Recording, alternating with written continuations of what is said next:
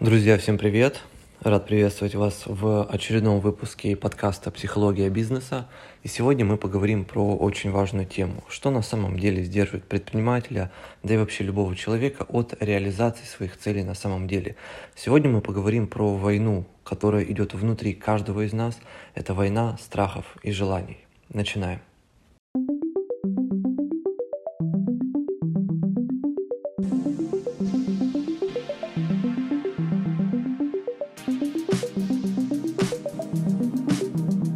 Вообще у человека, у любого абсолютно человека есть два регуляторных механизма. Это движение и торможение.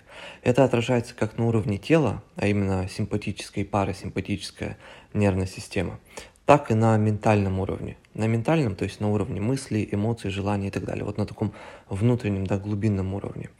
А на ментальном уровне как раз таки регуляторными механизмами у нас выступают желания и страхи. Желания дают нам энергию и импульс к движению, к изменениям, а страхи же, наоборот, нас тормозят, заставляют замереть, спрятаться, убежать, остановиться и так далее. И проблема большинства людей заключается как раз-таки в том, что их страхи намного сильнее, чем желания.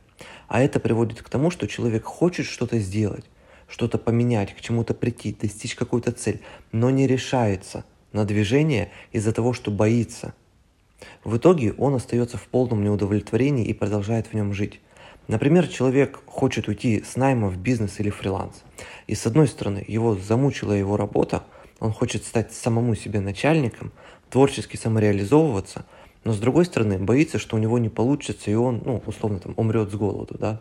А он мечтает о том, как он там свободный, сильный, смелый, реализовывает свои планы, но как только доходит до реальных действий, Страхи затягивают и тормозят его инициативу. В итоге он все откладывает на год, на два, на три, потом начну, потом начну, потом начну. Многие откладывают на всю жизнь. Танцуют вокруг своих целей с бубнами, все читают, изучают, мечтают, смотрят там всяких других блогеров, у, как раз, у которых как раз таки хватает смелости взять то, что они хотят, да, в отличие от самого человека. Но как только вот этому человеку нужно сделать какие-то реальные действия, он дает заднюю, он просто не выполняет. Естественно, страх очень любит маскироваться под какие-то объективные причины. Человек говорит, нет, я этого не делаю не потому, что боюсь, а потому, что сейчас по таким-то объективным показателям экономической, политической и социальной ситуации э, это делать нецелесообразно, я лучше сделаю это как-то потом. Мы никогда не признаемся себе в страхах, да, просто потому что э, считаем, что бояться это стыдно, что это какая-то слабость, я какой-то плохой, я какой-то не такой, поэтому а, большинство людей не может себе честно признаться в страхе, что я чего-то боюсь, и я поэтому не делаю. Большинство людей начинают придумывать какие-то объективные отмазки. Почему я конкретно это не делаю? Вот. И этим как раз-таки многие страхи и опасны, потому что если человек способен себе честно признаться в том, что он чего-то боится, значит он понимает ну, своего истинного врага, да, и значит он найдет способ, желание, ну, методы, как с ним можно справиться. А если человек этого не понимает, тогда как раз-таки он ничего и не делает. И какие, к примеру, например, страхи могут а, особенно сильно мешать в бизнесе, особенно сильно мешать предпринимателям?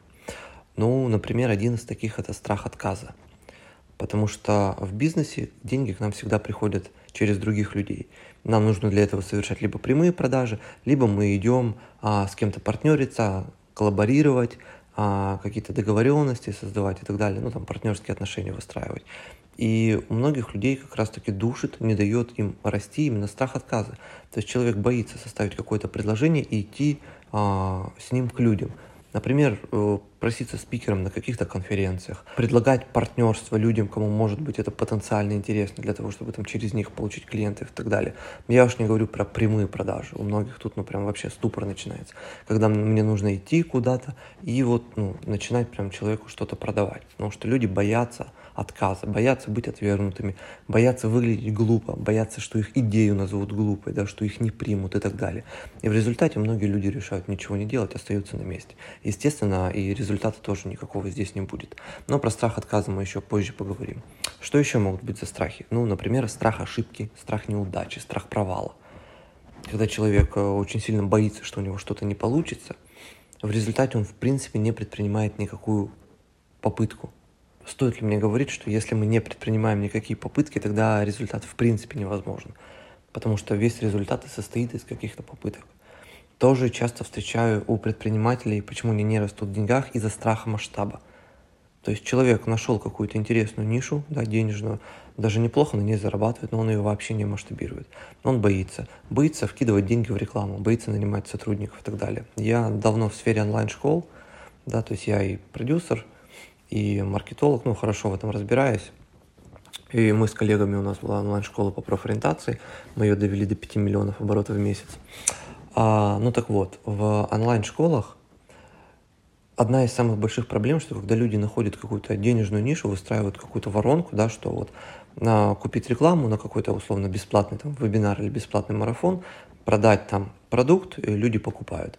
А приходит к какой-то окупаемости хорошей, например, вложили там 50 тысяч в рекламу, заработали 300, потом что они делают? Они продолжают также вкладывать 50 тысяч, и все.